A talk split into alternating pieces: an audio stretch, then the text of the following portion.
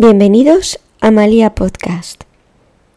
Somos Aranza y Nela, psicólogas sanitarias. Esperamos que disfrutéis de este nuevo podcast.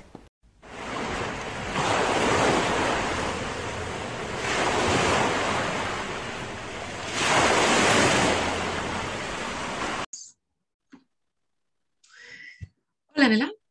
Hola, Arancha, ¿qué tal? Bien, ¿y tú qué tal estás? Bien, aquí estamos para grabar un podcast muy interesante hoy, que tenía muchas ganas de grabarlo.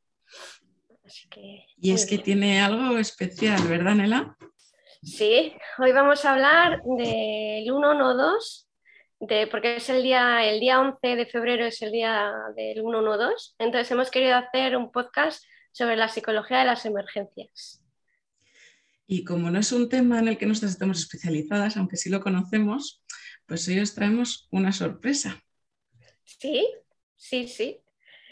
Y bueno, antes de entrar en esa sorpresilla, vamos a introducir un poco qué es el psicólogo de emergencias, ¿no? Que es una rama de la psicología que interviene en situaciones de, emergencias y lo que trata es de minimizar el, daño que pueda ocasionar el trauma que esté pasando la, la persona, ¿no? Sería que el psicólogo efectúa primeros auxilios psicológicos, no nos hace terapia. Y bueno, ahora sí que vamos a hablar de la, vamos a decir cuál es la sorpresa, que no estamos hoy solas, así que cuéntanos, Adriana, ¿quién eres? Hola, ¿qué tal? Bueno, a todo el mundo que, que nos esté escuchando, pues me llamo Adriana, tengo 27 años y hace ya unos añitos que me dedico a la seguridad pública, pues soy policía. Y bueno, decidí entrar a dedicarme a esto por vocación, pero una vocación que se ha ido construyendo con el tiempo. Yo creo que entré aquí buscando mi sitio, yo no nací queriendo ser policía, de hecho, pues bueno, di varios tumbos por universidad, FP, no sabía lo que quería hacer, pero bueno, eh, al final, pues con, con, esfuerzo, con ahínco, ¿no? Cuando algo te interesa de verdad, y bueno, soy muy feliz en mi trabajo y, y creo que es una, como he dicho, una vocación que se construye. Qué bien, pues puede haberla encontrado, ¿no? Qué suerte. Porque claro, nuestra intención con este podcast es, Nela y yo somos psicólogas y, y, bueno, pues sabemos un poco de esta parte, pero claro, la realidad de a pie de calle nos la puedes aportar tú, ¿no, Adriana? Entonces, es ver un poco esta comparativa de lo que se supone que debería ser, ¿no? Y la teoría y lo que luego realmente se puede llevar a la práctica, porque claro, todos sabemos que la teoría a veces es muy bonita, pero luego hay que adaptarla a cada situación, ¿no? Entonces, pues tener esta experiencia vivencial del día a día, la verdad es que nos ha parecido súper enriquecedora. O sea que muchas gracias por ofrecer, bueno, ofrecerte o prestarte a esto más que nada. Voluntad a la fuerza. No, muy contenta de estar y sí, la verdad es que muchas veces eh, también pasa en mi trabajo, estudiamos unas cosas, eh, cómo aplicar o cómo llevar a cabo ciertas actuaciones y luego cuando se te presentan, no es que hayas olvidado todo eso, pero también es un poco intentar desarrollarlo.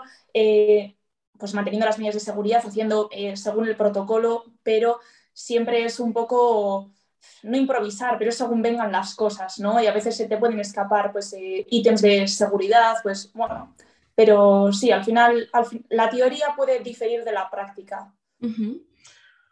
Y cuéntanos, en este caso, eh, ¿difiere mucho o poco? ¿Qué contacto tienes tú con los psicólogos de emergencias? Pues bueno, eh, ahora te puedo decir que llevo tres años trabajando en la calle y nunca he conocido a un psicólogo de emergencias. Eh, es lo único que puedo decir. ¿Y crees, crees que te hubiese hecho, o sea, hecho falta eh, la presencia de un psicólogo? Sí, ha habido veces que sí. O sea, por ejemplo, una actuación muy reseñable en la que yo no lo vi eh, fue el suicidio de un niño. Entonces, em, un menor que sufría bullying y demás y tuvo pues, varios cambios de colegio y demás y pues se cree que fue por eso que llevó a cabo eh, el suicidio y, y, allí no había un psicólogo de emergencias. Más emergencia que, esa, porque por la persona ya no podemos hacer nada. Porque es que muchas veces nosotros eh, somos los primeros intervinientes porque estamos en la calle y te comes lo que venga. La persona que se cae, el infarto, el ictus, el, lo que sea. O sea, el tío que está con un cuchillo amenazando, te lo comes, ¿no? Entonces, hablando de emergencias sanitarias, porque al final la salud mental pues, es una parte importantísima de nuestra salud y creo que se valora bien poco. Eh, bueno, se valora cuando te falta, pero no has hecho nada por ella hasta que la pierdes, digamos, ¿no? Eh, que ese es otro tema, el estigma. Pero bueno, eh, se espera que hagamos una RCP, que hagamos todo eso y de acuerdo, y sé hacerlo y lo he tenido que hacer y enfrentarme a ello, pero muchas veces por la víctima no podemos hacer nada pero hay que hacer por la gente que está allí. Claro, importante. El otro día, bueno, el otro día, hace eh, unos meses, pues dos o tres meses, hubo, em, bueno, pues en, un, municipio cerca de donde trabajo, una, una caída, una, un accidente laboral. Cayó de varios metros de un edificio que se estaba construyendo y la persona murió, pero es que murió en el acto. La imagen es, eh, era terrible. Por esa persona no se podía hacer nada en absoluto, pero su mejor amiga vio cómo murió. Yo estuve tirada en una acera con esa chica, bueno, con esa señora llorando en mi rodilla una hora. Pues yo en ese momento, ¿qué era? Su apoyo. Y yo le decía, olvídate de que soy policía, olvídate de todo eso. Me llamo Adriana y vamos a intentar respirar. Y pues intentar asistir a la persona de esa forma, porque por la víctima ya no podemos hacer nada. Tenemos que hacer por esas personas. Y sí que es cierto que una RCP o un protocolo de una persona que le esté dando un ictus es sencillo de seguir, sencillo entre comillas, es decir, está muy marcado, está estipulado. Pero ¿qué haces con una persona con un ataque de pánico, con un ataque de ansiedad, que está llorando, que cada persona reacciona de una forma? Claro. Eso te iba a preguntar, Adriana. ¿Tú consideras que te ves preparada como para poder actuar en ese tipo de situaciones con la, con la misma seguridad que lo que hablamos pues, en cosas más, más pautadas como una RCP, que es sota caballo rey.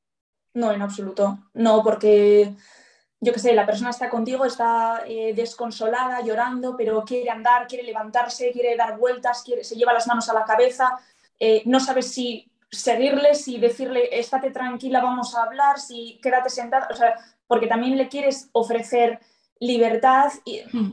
si ella en ese momento necesita moverse y dar vueltas y yo qué sé, pues es que igual necesita eso la persona. No podemos decirle lo que tiene que hacer, pero bueno, pues es un poco dejarte llevar por lo que la persona parezca que demande, ¿no? En ese momento. Porque, nosotros no somos, o sea, al final. Imagino que en la hora de la formación em, no se recibe entonces mucha formación en este aspecto. A ver, recibimos eh, mucha formación a nivel, eh, hay una asignatura que se llama psicología y tratamos eh, muchos temas, o sea, atención a víctimas, a menores, a personas mayores desorientadas y toda esa información está muy bien y todo aporta, pero hay que enfrentarse. A las cosas hay que enfrentarse. Entonces, luego también las actuaciones, ¡ay, tu perrito! Está Lucas por ahí o Moana dando vueltas para quien nos escuche. Sí, Moana, que es una salsera. Luego también, eh, aparte de todas las cosas que aprendemos que siempre suman y son súper positivas, eh, a mí, por ejemplo, eh, se me, me, sabe a poco la formación en, en la autoprotección psicológica. Porque lo mismo que esa persona ha visto morir a su amigo, yo he estado una hora con esa persona mm, sufriendo su tristeza, su llanto, su angustia y eso también te lo llevas, mm. ¿no? Porque, no sé, y hay gente que lo gestionará mejor que yo y hay gente que lo gestionará peor que yo. Cada persona gestiona a su manera sus sentimientos, eso, es así. O sea, sí que creo que para ser policía pues tienes que tener eh, mínimo unas cosas eh, claras en el sentido de soy capaz de enfrentarme a ciertas cosas. Lo mismo que quizás yo no soy capaz de enfrentarme a un, no sé, a una convención para una charla a 5.000 personas sobre no sé qué tema del que no controlo. Pero, o sea, cada uno de lo suyo, ¿no? pero bueno, sí que es cierto que cada uno gestionamos las cosas de una manera y sí que nos dicen, eh, yo recuerdo en la academia, ¿no? Pues que nos, hablan, nos hablaban pues eso de hacer meditación, de las respiraciones. Em, hicimos en una ocasión una, un ejercicio de relajación muy interesante que era de visualización, era visualizar una naranja. Sí. Había que visualizar una naranja, em, pues cómo tú sientes la naranja cuando la pelas, el, líquido que puede salir al arrancar la, piel, todo eso, ¿no? El olor. Y sí que es cierto que todas esas técnicas son interesantes y funcionan. Yo pues practico yoga, practico meditación, respiraciones, ejercicios que me parecen interesantes, no cuando siento nervios o previo, previo a un examen o ansiedad o lo que sea, sino en mi día a día, porque creo que es una forma de, muy positiva de, cuidarse como quien toma un multivitamínico todas las mañanas, mm. por así decirlo. ¿no? Eso es. Pero bueno, yo sí he hecho de menos eh, cosas, em, herramientas de psicología para la autoprotección y además creo que la, ansiedad, eh, la psicología, el estrés, eh, todo eso está muy estigmatizado en nuestra profesión. Parece que tienes que saber aguantar de todo. Saber aguantar sí, pero es que encima que no te afecte. Hombre, y eres persona, antes de policía eres persona también, ¿no? O sea, que no puedes dejar que no te afecte. Si ves a un niño que se ha suicidado, no puedes hacer que no te... Eso no te va a afectar, claro, porque... Yo aquí como diferencia de diferentes partes, ¿no? De todo lo que has dicho que, está muy interesante. Lo primero es el, el hecho de, claro, la preparación, ¿no? Mm, los psicólogos y más los psicólogos de emergencias están muy preparados mentalmente y, tienen un bagaje y una caja de herramientas, vamos a decir, que les da muchísima seguridad. Aún y todo es un trabajo muy complicado. ¿eh? O sea, quiero decirte, el ser psicólogo de emergencias, y yo me acuerdo de un profesor de la universidad que nos decía pues, que es aguantable durante X tiempo y, que esto depende un poco pues, de la personalidad de cada uno, cuánto o cómo aguanta, pero que quema y desgasta está claro. Pero aparte de eso, claro, eh, a falta de la figura del psicólogo, pues falta que, vosotros tengáis esas herramientas, ¿no?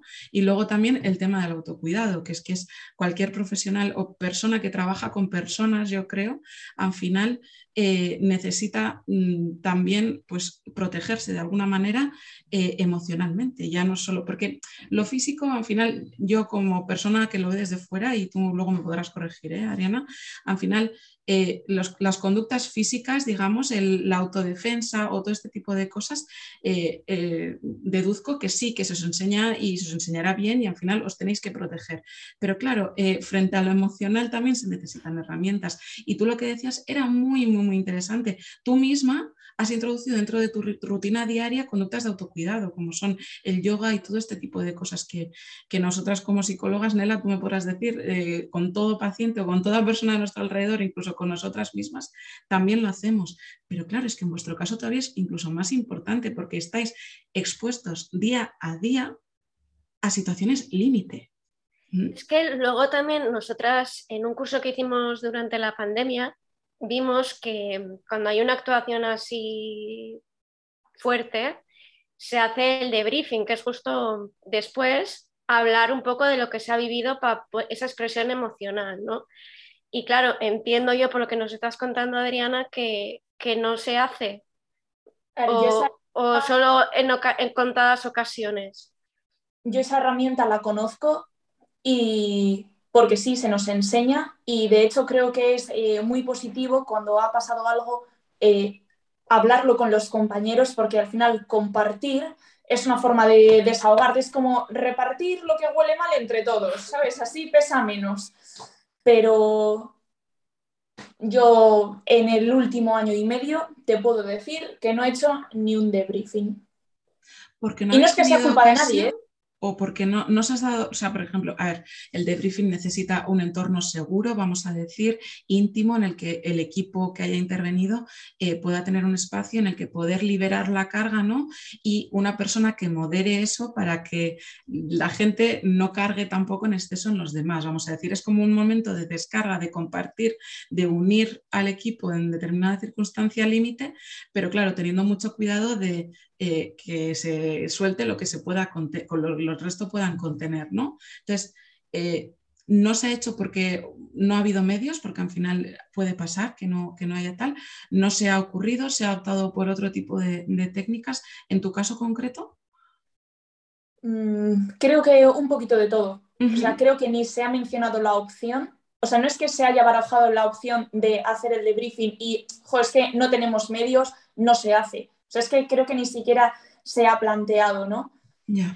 Y bueno, pues eh, luego eh, sí que es cierto que, que hay cosas que, que te, te, alegran y te llenan, llegan más tarde, no llegan en el momento, pero por ejemplo, el alcalde del municipio donde, se, donde murió esta persona, donde se cayó, pues días después, pues me llamó, oye, ¿puedo hablar con Adrián Natal? Sí, pues me puse al teléfono, que me hubiera gustado decírtelo en persona, pero muchísimas gracias, él estaba allí presente cuando ocurrió todo esto, te agradezco mucho la labor que hiciste con esa señora, de estar con ella y bueno, pues eso siempre te carga un poco la pila, ¿no?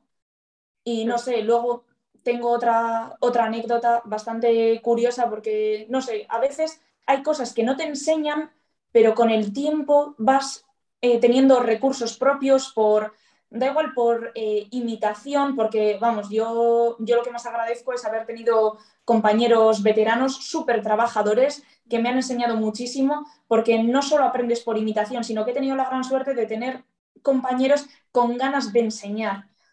Entonces, eso para mí ha sido fundamental. Y esta actuación fue de, bueno, tenemos una señora con, con bastantes intentos de suicidio, ¿no? Pero que nunca, eh, pues nunca con éxito, vaya. Entonces, eh, para ella. Entonces, eh, se dio un golpe con el coche aparcando, una tontería, rompió un retrovisor a otro vehículo, es que fue una bobada. Y claro, la dueña de ese vehículo dijo, joder, me han roto el retrovisor. Y fuimos. Vale, pues nada, miramos todo, pues nada, se busca la matrícula, se busca el titular, tal y cual, y se da con la persona. Y bien, una persona que estaba totalmente como desorientada, eh, mal, como abatida, que no sabía lo que había pasado, o sea, algo le pasaba. Y no era una persona que estaba ebria, o sea, porque una persona ebria enseguida te das cuenta, hacemos eh, cientos de controles de alcoholemia, o sea, enseguida se ve. Y algo le pasaba. Y total, que bueno, pues lo dejamos así, pues márchese, lo arreglamos, papeles, esto y lo otro, y listo, ¿no? Y ya está. Y entonces su marido al de una hora llama y dice que su mujer ha desaparecido, que se ha llevado el coche. Vale. Y entonces ya se nos saltan todas las alarmas y empezamos a, a buscar, a pensar en puntos donde se cometen más suicidios en la zona, ¿no? Vale, entonces se mandan patrullas, se manda protección civil, se moviliza un poco todo, ¿no? Y total que el, marido viene a la comisaría y estoy hablando con él y le digo, ¿compartís la cuenta corriente? Y me dice, sí. Le digo, mira a ver si hay algún gasto. Me dice, un hotel. Pues menos mal. Y había ido a un hotel. Y entonces se había ido a un hotel de otro municipio, de otra provincia. O sea, le había dado tiempo. Y, conseguimos, y conseguimos movilizar pues es una ambulancia, no sé qué tal y cual, bomberos tiró la puerta y estaba eh, sin conocimiento en la cama porque había ingerido un montón de pastillas y se salvó. Y al de le consiguieron atender, le hicieron lo que fuera en el hospital, ¿no?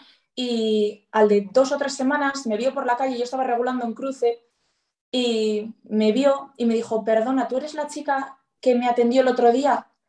Y le dije, jo, pues eh, sí, creo que sí me dice, pues gracias porque me salvaste la vida. Esas cosas son súper reconfortantes y, como he dicho antes, te cargan la pila por completo, pero mm, no sé, y te, agarras a eso muchas veces, ¿no? dices, joder, ha merecido la pena el que, bueno, esa situación es una situación de emergencia, pero no es una situación traumática para nosotros, porque es simplemente una gestión ágil de recursos, no es más, ¿no? No es una muerte, no es, eh, no sé, Sí, una catástrofe, un accidente. Es, eso es. Pero bueno. Sí, pero a mí lo que se me ocurre, jo, qué, responsabilidad, ¿no? También, quiero decirte, eh, la lectura es súper positiva y yo me alegro de que al final eh, haya este tipo de cosas, ¿no? Pero al final eh, creo que desde fuera no somos conscientes del sentimiento de responsabilidad muchas veces, ¿no? una simple pregunta mm, cambió el, el, destino de una persona. esta es un poco la interpretación, ¿no? Entonces, eh, manejar esto eh, requiere de muchos recursos personales. Yo, vamos, como psicólogas, tanto Nela como yo estamos expuestas también a, muchísimas historias muy duras, ¿no? Pero claro, nosotros llevamos años de preparación, eh, mínimo seis, y, no, han sido seis, han sido más, quiero decirte, para, para poder exponernos a esas situaciones. Y yo recuerdo las primeras veces como psicóloga, incluso todavía me sigue pasando, que hay veces que, dices, madre mía, o sea, eh, ¿qué hago yo con esto? O, cómo mm. enfrento a este paciente? ¿Qué hago? y vosotros realmente, incluso con menos, o sea, estáis en un curso intensivo eh, brutal. La calle que... iba a decir que al final te, que no sabes lo que te vas a encontrar, ¿no? Que también yo he estado voluntaria en la Cruz Roja y del aviso que te dan a lo que te encuentras muchas veces no, no es lo que piensas. Entonces, hmm. Sí, luego eso también que comentas de que te puede llegar un aviso y te encuentres otra cosa, eso es típico, ¿eh? Porque es el teléfono descacharrado. Una, la persona, el comunicante llama al 112. El 112 se lo pasa a la comisaría de la Archancha, pero hay que avisar a los municipales. Entonces la Archancha llama a los municipales y entonces los municipales llaman a Protección Civil y desde el comunicante hasta Protección Civil por decirte algo, a bomberos o a quien sea. O sea, que hacemos, creo que todos una buena labor y las personas del 112, la verdad que yo la experiencia que tengo con ellas son rapidísimas, los mensajes, las llamadas, todo, pero quieras que no somos personas y es una cadena y pues la intentamos hacer lo mejor posible, ¿no? Pero muchas veces vamos con falta de información o la información es eh, un poco distinta a lo que hemos recibido, ¿no? O sea, a lo que te vas a encontrar, perdón. Sí, yo, no tenía ni idea de que fueran tantos intermediarios, fíjate, entre medias. Me parece una brutalidad esto. Y bueno, hemos puesto un poco voz crítica, ¿no? Que creo que hace falta. Y, tú hablabas del estigma y yo creo que también es parte un poco de esta explicación, ¿no? Eh, si ya a nivel social y a nivel eh, un pie en la calle no hablamos de psicología, pues ya en, todos estos temas ya es como que, se obvia, ¿no? Hay una figura que realmente existe, pero que incluso no se introduce en, situaciones. Vamos a ir un poco a la, parte positiva, ¿no? También. Esperar un momento, yo también quería comentar que... José, me ha ido lo que iba a decir. Últimamente me pasa mucho. Eso es que estoy pensando mientras está hablando y luego no, algo relacionado con el tema de los intermediarios, deduzco la cadena. Ah, sí, ya sé, sí, del estigma. Que vosotros, que, claro, el decir que se está mal o que la situación que has, la actuación que has hecho te ha sobrepasado, mm, entiendo que por el estigma igual no se ve bien, ¿no? Que, que igual tienes que hacerte como que no te afecta, como que eres duro, lo que comentabas antes, ¿no? Que esa ir a donde un superior, un compañero y decirle, oye, eh, estoy mal o necesito ayuda o que por, el estigma cuesta, ¿no? Eso. Sí, sí. Eh, a, mí sí, desde luego. A ver, evidentemente en la actuación tú tienes que dar una mm, sensación de seguridad y tienes que mantener la compostura, eso por supuesto, y se hace. Pero bueno, eh, luego llegas a tu casa o a la comisaría y también le das vueltas a las cosas, ¿no? Y mm, no sé, pues cuando se desploma una persona en la calle eh, y, se queda sin conocimiento, ha sufrido un paro cardíaco, algo así, y eres el primer interviniente que me ha pasado varias veces, no muchísimas, eh, la verdad, y lo agradezco, pero las veces que me ha pasado, la última fue duro, fue duro, sí, porque no sé, no sé si habéis hecho RCP alguna vez, pero hmm. cuando lo haces eh, se rompen costillas y es una sensación es una sensación chunga. Y no sé, y te acuerdas si la persona igual se había caído previamente, charco de sangre, todo eso, ¿no? Y es más fácil para mí llamar igual a un compañero de otra comisaría con el que tengo buena relación que hablar con mis propios compañeros. En ese momento al menos. Decirle, oye, me ha pasado esto, o algo así, no sé. Y de hecho, esa vez, que también fue hace bien poco, eh, lo hice así. Me pasó y, le, cuando terminamos todo y pude, le llamé a un compañero que antes de ser policía había trabajado en ambulancia. Mm. Y tengo muy buena relación con él y bueno, pues, eh, pues yo qué sé, hablas las cosas y me he sentido así, tío, y qué angustia y qué, yo qué sé, qué situación, los hijos, unos hijos jóvenes de 21 años que, bueno, falleció al final la persona, ¿eh? posteriormente estuvo ingresado, pero bueno. Sí. Claro, es que todo esto te lo llevas a casa.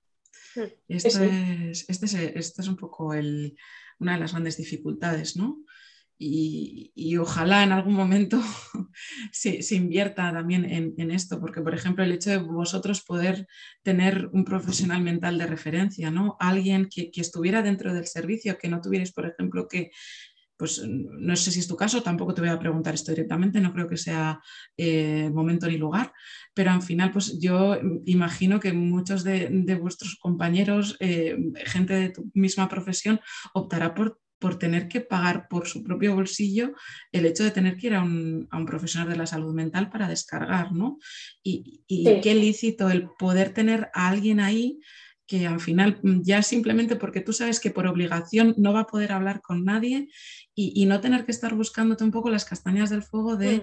eh, compañeros fuera en otra comisaría o, o, cargando a tu familia, que bueno, pues hay gente con más recursos emocionales, gente con menos, ¿no? La importancia de Ojalá existiera una figura así, la verdad, porque yo, yo vamos, en, este tiempo que estamos hablando, estoy viendo una necesidad bastante importante, ¿no? No existe esta figura de Luzco, ¿no, Adriana? ¿Cuál, perdón? No existe esta figura, vosotros no tenéis opción a... Yo ahora mismo... No, o sea, yo también quiero decir que yo hablo desde mi experiencia personal. Sí, sí, sí, no es eh, general para toda la policía vasca o para eh, la Policía Nacional, o, o sea, no, es mi experiencia personal. Y también cómo te enfrentes a las actuaciones depende mucho de cómo te sientas con el grupo que estás trabajando. Mm. Si te sientes protegido, si sientes que son personas que controlan, que son personas que te apoyan, que hay buen rollo, que todo eso, todo se lleva mucho mejor. Ahora, como sientas que el grupo se tambalea por el motivo que sea, es más complicado. Es más complicado sobrellevar las cosas y enfrentarte a las cosas. Es que luego también eso igual tienes que hacer ver que todo va bien, porque claro, el ciudadano al final eso lo puede captar, que si hay una mala contestación o que no hay comunicación entre los dos, ¿no? Que uno va por libre, todo eso, claro, al final, pues eso, que hay que tener cuidado con todo eso. Te voy a poner un ejemplo que es eh, absurdísimo. O sea, bueno, no es tan absurdo. Fui, a, fui al médico a hacerme unos análisis y no sé qué historias, eh, yo por mi cuenta, no con el trabajo ni nada, ¿eh? Y, y fui a hacerme un electro. Y estaba nerviosa, pues porque sinceramente no me gustaría al médico, no soy hipocondríaca, no me hago unos análisis y pienso que va a salir algo malo, no pienso nada de eso pero yo que encima soy un poco marinervios, pues en vez de estar a 75 pulsaciones, pues estaría a 105, pues ya está. Y entonces la enfermera me quería dar rollo para que a mí se me olvidase lo que estaba pasando, ¿no? Pues ¿a qué te dedicas? No sé qué. Y le dije, pues soy policía, tal. Y cuando cerré la puerta, bueno, cuando me estaba yendo de la consulta, la médico le dijo, pues vaya policía. ¿En serio? Señora, usted no ha tenido nervios, usted no sabe si yo después de esto me voy a un examen súper importante y estoy nerviosa por eso, o lo que sea. Hmm. Es que usted no lo sabe, es que vamos a ver. Sí, las expectativas, ¿no? De, tu trabajo, ¿no? Al final, mi, uniforme, mi uniforme es de poliéster encima, que es de poliéster, ¿eh? que no es una armadura. Que vamos a ver, o sea, y que cada uno tenemos nuestros problemas gracias a Dios nunca me he tenido que coger la baja, eh, siempre pues tengo buena salud, la verdad, y pues tanto física como mental no me puedo quejar, pero también creo que es algo que, trabajar, que hay que trabajar. Y no siempre he estado igual de bien, ni también siempre digo que eh, ni París es tan bonita ni Roma está tan rota, o sea, es que las cosas ni son tan buenas ni son tan malísimas, ¿no? O mm. sea, pero todos hemos pasado momentos de ansiedad, y que no es estrés, ansiedad. O sea, y a cada persona se le manifiesta de una forma y cada uno lo alivia de una forma, ¿no? Entonces, pues también hay que respetar un poco eso y que no pasa nada por tener ansiedad, que no pasa nada. El problema viene cuando culpamos a esa persona o ponemos en juicio su, su, capacidad para desarrollar el trabajo. Otra cosa es que sufras eh, una patología eh, que te impida eh, llevar a cabo tu trabajo, que lo que sea, muchas cosas, ¿no? pero la ansiedad que puede sufrir alguien porque se está enfrentando a un proceso de oposición, o yo qué sé, o que está pasando por una situación familiar un poco chunga, ¿no? Por el motivo que sea, pues es que esa persona igual hay que preguntarle, hay que dedicarle cinco minutos, pues ¿qué tal estás? ¿Qué te pasa? ¿Por qué estás así? Yo en mi comisaría lo veo, yo tengo un compañero en el trabajo, pues que ahora mismo tiene una situación familiar eh, que es eh, suya particular en este momento y yo le estoy apoyando al máximo y yo entiendo que no quiere hablar, pues porque lo estará pasando de pena, pero hay que ser más comprensivo y no porque él esté así no sé, le juzgo, o sea, o pienso este tío es un peligro, no va a hacer bien su trabajo en absoluto. No sé, pero sí, creo que se, bueno, decir, yo a nadie le he escuchado decir en comisaría, tengo ansiedad. Ya. Claro, es que no me creo, no creo que están en comisarías de 900 personas que, o de 700, que no me lo creo. Claro, mm. ahí está el estigma también, ¿no? El, el, no hablar de, de, cómo te sientes y claro, es que ahí hay un... Yo creo que además en vuestro caso se juntan dos cosas, el, propio estigma y las expectativas puestas en las personas que estáis trabajando allí. Y que al final, pues el hecho de que muchos de vosotros tengáis un arma, os convierte en, un peligro también, porque yo no voy a mentir, quiero decirte, yo gracias a mi vida pues he tenido contacto con otros policías y he podido romper cierto estigma que yo misma tenía en mi cabeza sobre pues qué tipo de personas podrían estar en, los servicios de emergencia o asistenciales o lo pues que fuera. Y, en esto me he dado cuenta de que vos, en vuestro caso, además, vosotros, y dependiendo de en qué zona hablemos, ya ni te cuento, ¿no? Pero eh, claro, cargáis un estigma, entonces es que, vamos, yo, yo admiro y sé, no, no tiendo a idolatrar a las personas, ¿eh? No, no tiendo, pero en este caso eh, creo que es de valorar tanto el, bueno, que tú estés aquí lo primero, yo, vamos, tanto Inela como yo te lo agradecemos porque sé que no es fácil ya simplemente ponerte en esta tesitura cuando no estás acostumbrada, pero con tu trabajo, con todo lo que vives, porque tú no estás hablando de anécdotas, que Inela y yo estamos aquí ojipláticas mirándote como diciendo, madre mía, estos son situaciones límites, pero son tu día a día y además eh, eh, tenemos el estigma cara a la galería de con lo que podemos pensarle los policías y vosotros acarreáis dentro de vuestro propio eh, equipo el estigma de no poder soltar, con lo cual yo digo, madre mía, o sea, mm, pues te veo como una persona con recursos, ¿no? Como para haberte buscado tus maneras, pero pero ¿qué otras? O sea, en esto yo digo, pues los, los veteranos espero que jueguen un papel y, en esta hora de todo, de, de, enseñanza, ¿no? De trucos, de historias, de... Porque lo veo muy, muy complicado, ¿no? Hay de todo, hay de todo. O sea, yo me he cruzado y he compartido tiempo y turnos con gente veterana. Yo sí o sea, si puedo ser sincera, desde un punto de vista personal, yo prefiero trabajar con gente veterana. Eh, la gente joven eh, está muy bien y yo soy joven y pues eh, ojalá quieran trabajar conmigo también, ¿no? Que no me pongo desesperado. Pero bueno, sí que creo que es positivo lo que han vivido, lo han tenido más difícil que nosotros, bastante más. Entonces, eh, también tienen, se han enfrentado a cosas más duras que nosotros, entonces tienen otros recursos y bueno, no sé, eh, creo que es eh, positivo y creo también que hay, no sé cómo decirlo sin que suene mal, porque no quiero, o sea, aquí vamos a hablar mal de ningún compañero ni, ni se me ocurriría, pero sí que es cierto que siendo mujer yo me siento más cómoda trabajando, si me toca con un hombre, que sea más mayor. Sí, entiendo por dónde puede, hmm. pueden ir los, tiros. No creo que tampoco haya que dar más.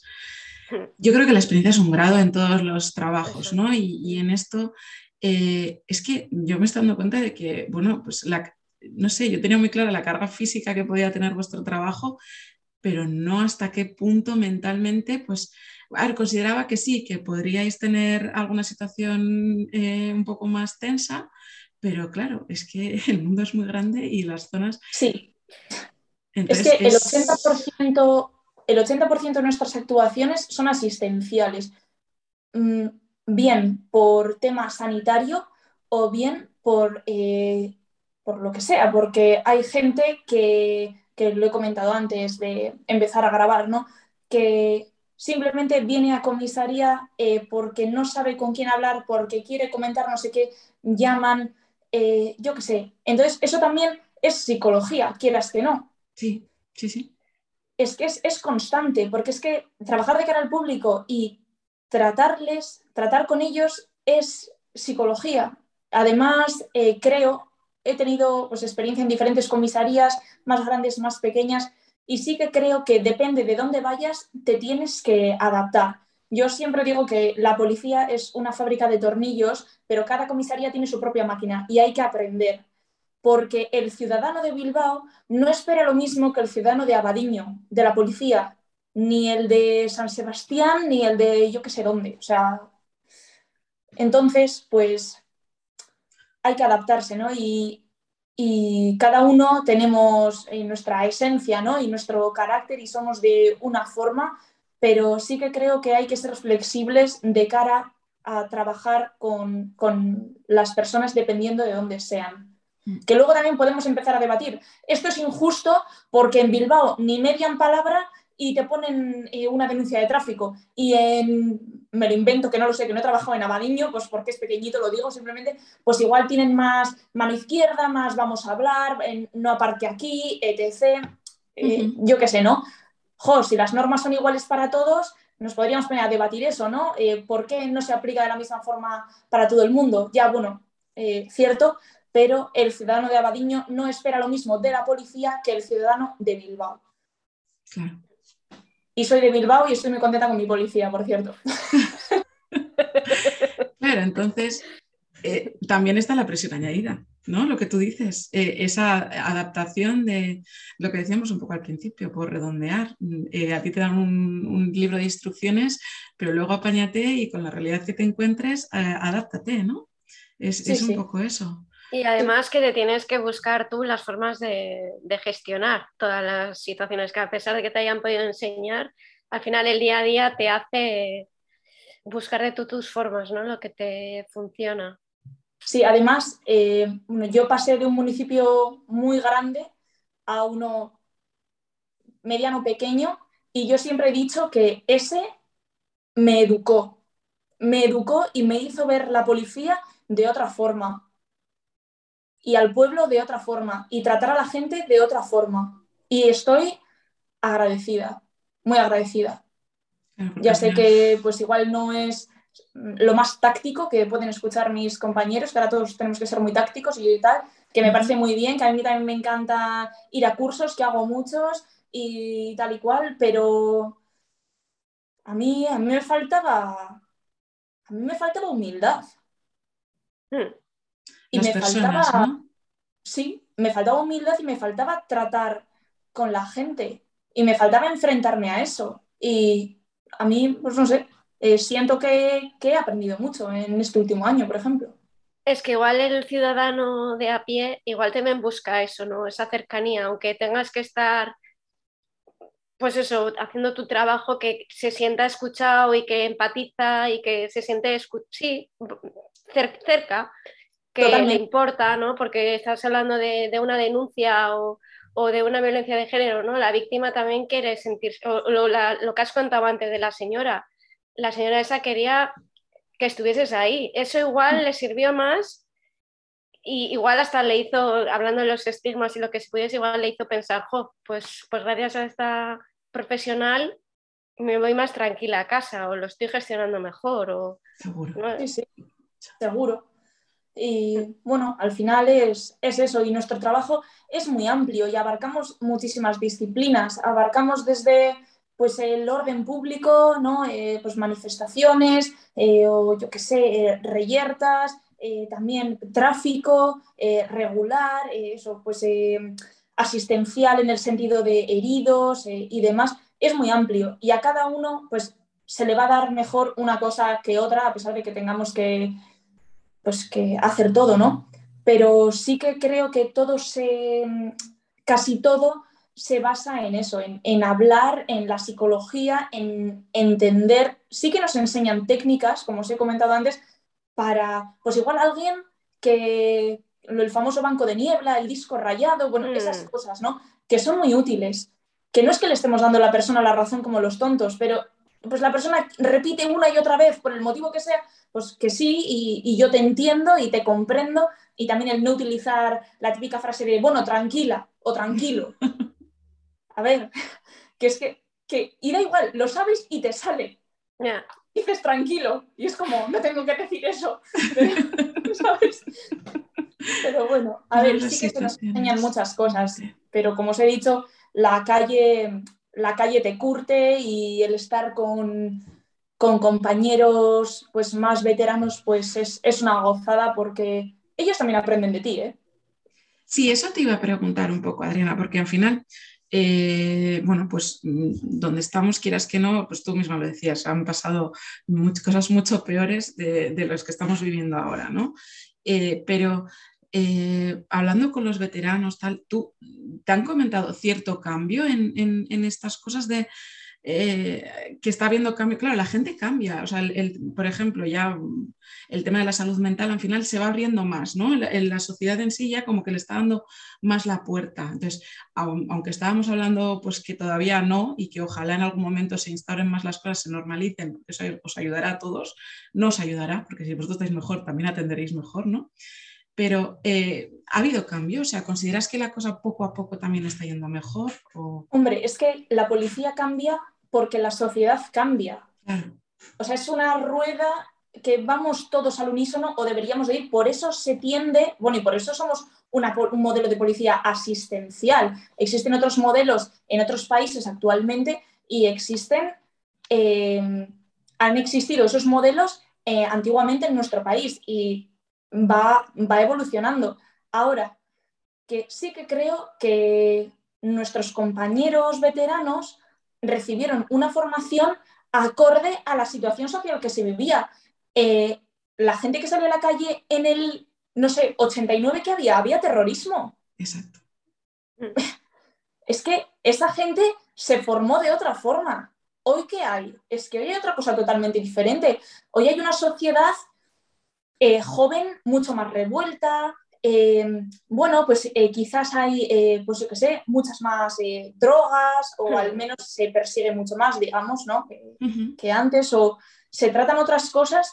En el 89, pues no sé, seguro que nos hacían los controles que hacen los compañeros de juegos y espectáculos en las discotecas. ¿Sabes? O sea, por ponerte un ejemplo más normal, ¿no? Pero y sí, cómo ellos em, llevaban a cabo las actuaciones son muy diferentes a cómo las llevamos a cabo nosotros porque se nos educa de otra forma, se nos enseña y se nos forma de otra manera. La pistola se dispara igual eh, y se disparará igual dentro de 20 años y eso no va a cambiar, pero seguro que hay otras técnicas para no sé qué que los profesionales en ese campo valorarán. Y lo mismo que se darán con, para, por ejemplo, la atención a víctimas de violencia de género o violencia doméstica, pues eso se estudia y se machaca muchísimo y se trabaja porque son situaciones que ocurren todos los días, todos los días. Y cuando vas a esas actuaciones y ves a la mujer que tiene el labio partido, porque eso lo he vivido yo, y que se echa a llorar y se echa al suelo mm, desconsolada porque se llevan detenido al tío que la acaba de agredir, eso tú te lo cuentan, que no lo has vivido y no te lo crees. Hmm. Y pasa una y otra vez.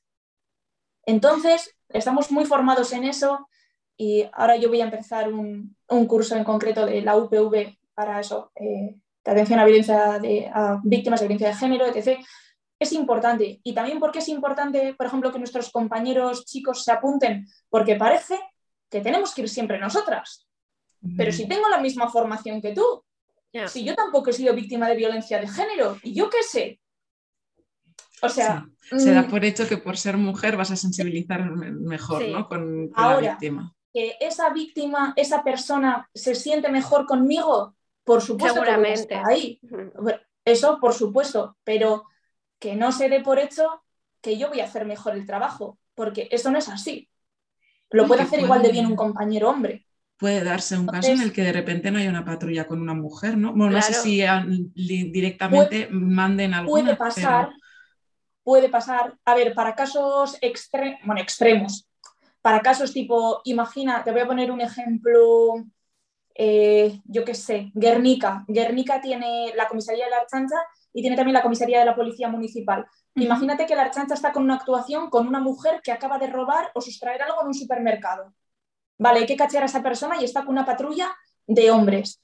Entonces, si en ese turno de la Archancha no hay turno, no hay, perdón, no hay un recurso femenino, se va a recurrir a la policía municipal a ver si tiene un recurso femenino. O sea, siempre hay colaboramos mucho en ese sentido los unos con los otros, ¿no? Vale. Porque, pero eso es así por protocolo, a no ser que sea una cosa de extrema urgencia y necesidad, que hay que castigar a la persona porque puede llevar un arma, una cosa peligrosa para su integridad también, ¿eh?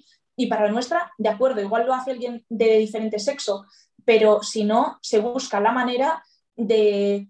Porque es que estamos buscando la manera, nosotros no, me refiero, eh, la policía, ¿no? O sea, eh, los protocolos de hacer las, formas, las cosas de la forma menos lesiva posible. Yo no voy a cachar a una persona delante de todo el mundo si no es necesario.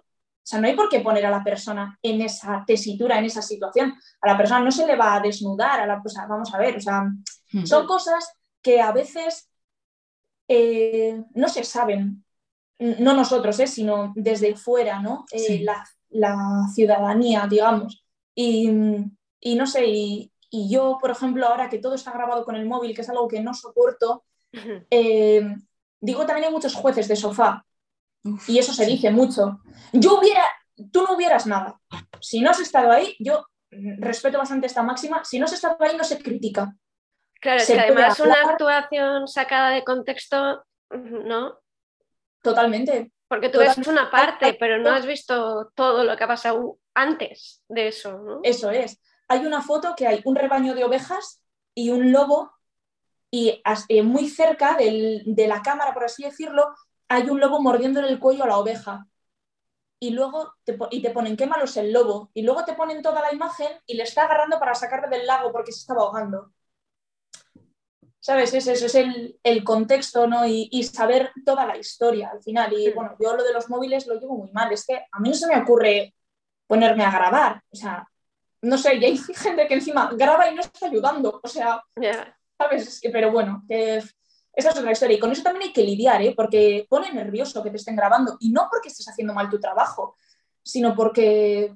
No juicio, ¿no? Al final me parece un poco contra, contra tu trabajo, contra tu intimidad, contra el desarrollo de tu profesión. Claro, es que luego además, ¿dónde queda tu, tu protección de datos, ¿no? Porque tú tampoco podrías grabar a cualquiera, porque hay esa libertad de, bueno, que tampoco, a mí no se me ocurre un accidente de tráfico y ponerme a grabar, ¿no? O sea, es lo último que se me ocurriría hacer.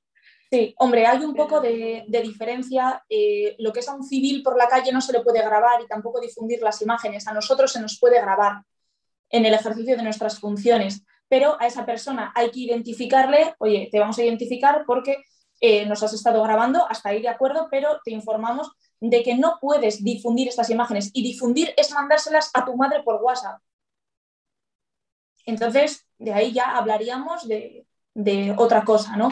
Eh, que eso con la reforma de la Ley Orgánica para la Seguridad de la Protección Ciudadana 04-2015 la quieren cambiar el gobierno, que no estoy muy de acuerdo con eso, pero bueno. Claro, entonces, yo, yo vuelvo a lo mío, ¿eh? porque al final también es, parte del podcast de, hacer ver un poco esto, ¿no? Eh, es que son mil situaciones las que estáis viviendo presión continua y, y, hijo, ¿qué hace falta? Hace falta figuras ahí que os ayuden, que, que, se coman un poco los marrones que a vosotros no os deberían de tocar, ¿no? O que, y que, bueno, ojalá pues este cambio social, ¿no? De, hablemos de la salud mental, pues, pues también salpique a todo este ámbito y ojalá pues se, destinan recursos o se creen figuras o se creen protocolos diferentes en los que, bueno, pues, pues si tú tienes que ser esa persona en la que se apoya una persona llorando, pues, pues bien, porque no hay otra y, tienes esa preparación y estoy segura de que tú lo harás lo mejor que sepas, ¿no? Pero, ojo, poder tener el apoyo de una persona que sabes que se ha formado específicamente para eso, eh, a vosotros os quitaría muchísimo peso de encima. Es que una vez al año... luego también eh, el 112 eh, debería de, según qué actuación, ya de por sí mandar desde el COP, o sea, desde los colegios oficiales de psicología, a psicólogos o, con la Cruz Roja, no sé, sabes que hay situaciones en las que la figura tendría que ir ya de...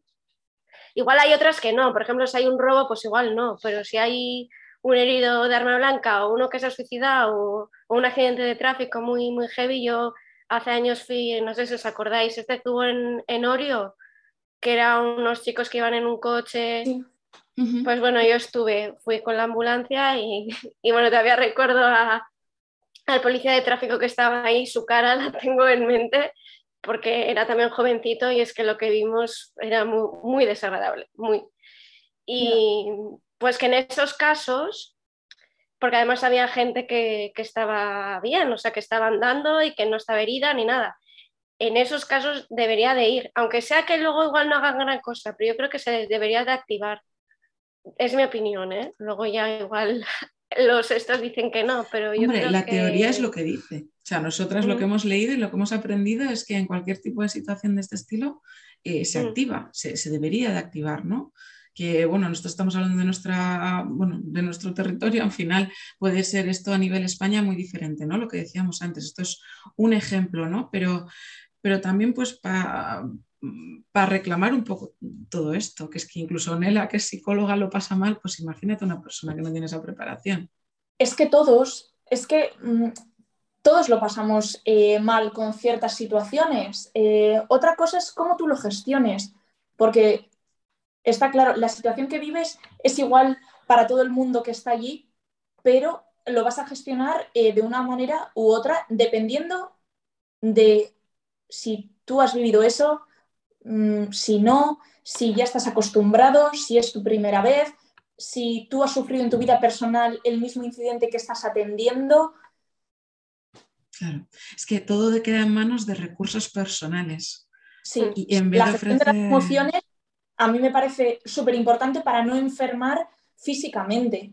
Sí, O sea, yo estoy súper convencida de eso. Sí que es cierto que quizás yo no tengo un pensamiento muy convencional eh, al respecto. O sea, mm, me gusta mucho leer eh, sobre cómo, por ejemplo, la alimentación influye sobre eh, nuestra salud mental, porque sí que creo que influye. sí. Y no sé, quizás no tengo un pensamiento tan convencional o tengo más información que otros al respecto porque leo, sin más, no porque yo sepa más que nadie. Eh, y Pero te preocupas, lo cual es bueno también.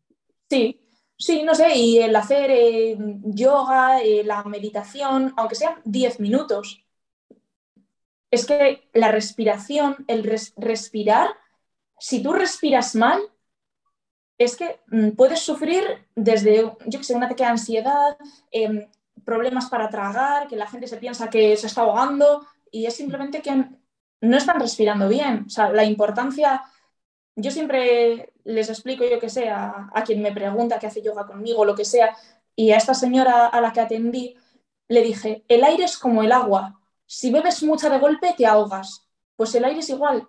Así que vamos a respirar suave, poco a poco, despacio, y son cosas que pues he aprendido haciendo yoga. no. Efectivamente, yo la coincidirá conmigo. Uno de los trabajos principales cuando atendemos a pacientes o personas que nos piden ayuda es el, el, el enseñar que cuerpo y mente eh, pueden estar separados de manera abstracta y porque nos, hoy en día se trata, pero está todo interrelacionado. En el momento en el que tú empiezas a cuidar tu cuerpo, cuidas también tu mente y en el momento en el que cuidas tu mente, cuidas también tu cuerpo. Entonces, hay muchísimas maneras de, de promocionar la salud mental, no solo ir al psicólogo o, o las técnicas psicológicas, o sea, eh, el hecho de hacer deporte, de moverse, de comer bien, hábitos saludables en general, o sea, la intervención en depresión incluye una activación conductual que es simplemente que empieza a hacer cosas para que sienta ese refuerzo y que poco a poco entre eso y, y toda la intervención de manera global, esa persona supera una depresión, depresión. No estamos, Sí, estamos hablando de un trastorno mental. Entonces, Sí. eh, bien, que, que bueno, pues que tú también puedas dar este mensaje, porque Nela y yo nos cansamos un poco ya de darlo, ¿no? Pero, pero que es real. O sea, todo lo que tú estás diciendo es completamente cierto y es algo que los psicólogos en consulta nos cansamos de repetir. a- Y luego también que ir al psicólogo no es sinónimo de tener un trastorno psicológico o una enfermedad mental o nada de eso. O sea, no tiene nada que ver. Yo tengo amigos y yo personalmente también he ido al psicólogo eh, por diferentes cosas en mi vida y no, y no significa que tuviera eh, impedimentos para realizar mi vida cotidiana, ni que fuera infeliz, ni que no me encontrara a mí misma, que no es eso, no es eso. Por lo que sea, pues no puedo gestionar esta situación, me lo invento con mis padres. Eh, eh, me siento ahora mismo perdida, necesito una orientación, no sé qué quiero estudiar, igual para la gente más joven o yo que sé, o no tan joven, que se siente perdida por el motivo que sea, o gente que que necesita una ayuda para sentirse, para darse como un punch y es como quien quiere adelgazar, por lo que sea. Pues si adelgaza un poco, va a sentir esa energía para seguir haciéndolo bien. A pesar de que ese camino pues cuesta un poco, es que las cosas de la cabeza no son de hoy para mañana. Es que ponerte a comer bien y esperar que tenga un impacto positivo en tu salud mental no es de hoy para mañana.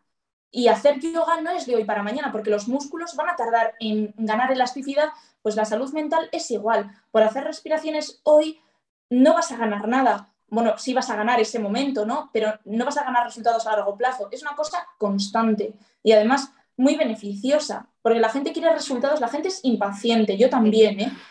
Y la gente quiere resultados inmediatos.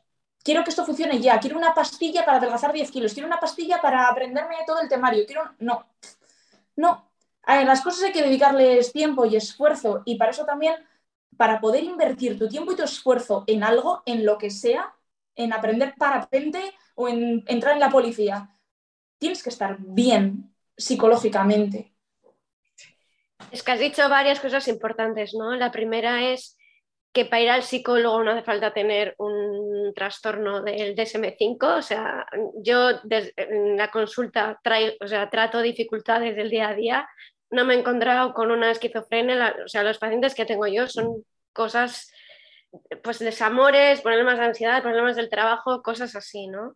Y mm. luego otra cosa que has dicho es muy importante, es que la gente quiere cosas ya, soluciones ya, y, y, no es así. De hecho, yo siempre digo a mis pacientes que la respiración, hay que, o sea, la relajación hay que hacerla todos los días, todos los días, porque de nada sirve que lo hagas hoy, que estás un poco más nervioso, porque es que no va a funcionar.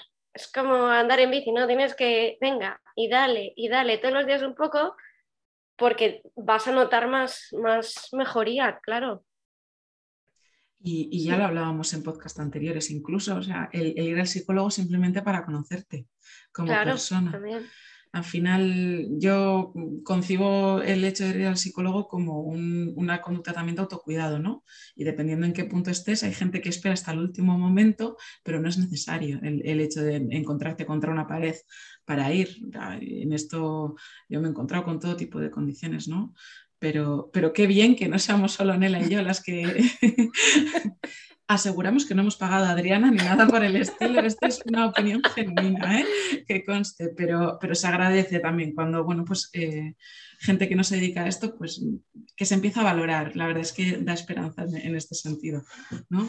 y, ojalá, pues... Yo, yo espero, no sé, yo la gente que me pregunta o que habla conmigo, yo eh, sí que es cierto que antes tenía una actitud de mucho más como de de ayudar, como de querer solucionar cosas a la gente y también hay que aprender a que no. A la gente le puedes ofrecer la información y luego decide qué hacer. Porque, yo qué sé, luego en ejemplos cercanos de amigos muy cercanos o la pareja o lo que sea, imagínate que uno se queja de dolor de tripa después de comer las galletas de desayunar. ¿Vale? Pues, ¿qué desayunas todos los días? Galletas de chocolate. Pues es que igual tienes que dejar de comerlas ¿vale? Pero que que a la gente, yo he aprendido que no le puedes convencer de nada. A la gente ya somos mayores. La gente, si yo he llegado a esto, yo no soy nadie, tú también puedes llegar, ¿no? Y a mí me, sí que es cierto que quizás tengo una predisposición a ayudar. Eh, bueno, igual, no sé si mayor a la media, no, no tengo ni idea, pues, eh, pues estoy en un par de sitios haciendo voluntariado, cosas diferentes con chavales con síndrome de Down, eh, que que pues, se pintan y demás, se dedican al arte. Y a ellos personalmente no he estado con ellos mucho tiempo, eh, ayudé a traducir unos textos en inglés y demás. Y luego sí que eh, ayudo en una asociación, bueno, eh, soy voluntaria que damos clases de castellano a jóvenes inmigrantes, ¿no? Entonces también ahí yo les estoy ayudando a ellos, pero es que ellos me están ayudando a mí, porque aprendo a ser paciente, aprendo, no sé, también en nuestro trabajo yo creo que... A quitar estigmas también, ¿no? Sí. Puede ayudar también. Sí, eso sí, eso es lo que quería decir básicamente, porque sobre todo son, son jóvenes del norte de África, ¿no? Pues mm. Marruecos, Argelia, también hay chavales de Mali. Cada uno es un mundo, pero es que como cada uno somos un mundo en cualquier sitio de este planeta. O sea, es así, pero, pero sí, mm, mi trabajo pues sí que me ha generado ciertos... No es que me haya generado estigmas, pero al final... Pues, Siempre, ¿sabes? Y esto me ha ayudado, me ha ayudado. A pesar de que el mangante, me da igual de dónde sea, pues normalmente siempre es mangante, ¿no? Pero bueno. Sí, al final, pues un poco, pero qué bien, o sea, considero que se nota ¿eh? el trabajo personal que llevamos hecho, así opinión personal, eh, Adriana, al final esto se, nota y, bueno, pues qué bien, porque considero que personas como tú también influyen en, ya tú por tu trabajo tienes más acceso a más personas, con lo cual, pues influyes la semillita, en la vida irás plantando semillita en las personas, que es muy importante también. Exacto, entonces, pues bueno.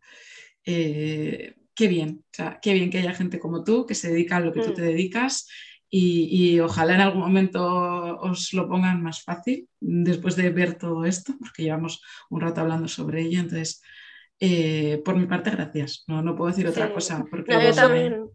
Gracias, Adriana, por haberte unido a esta pequeña locura, porque la verdad que ha sido súper enriquecedor y me alegro un montón de haber compartido este espacio.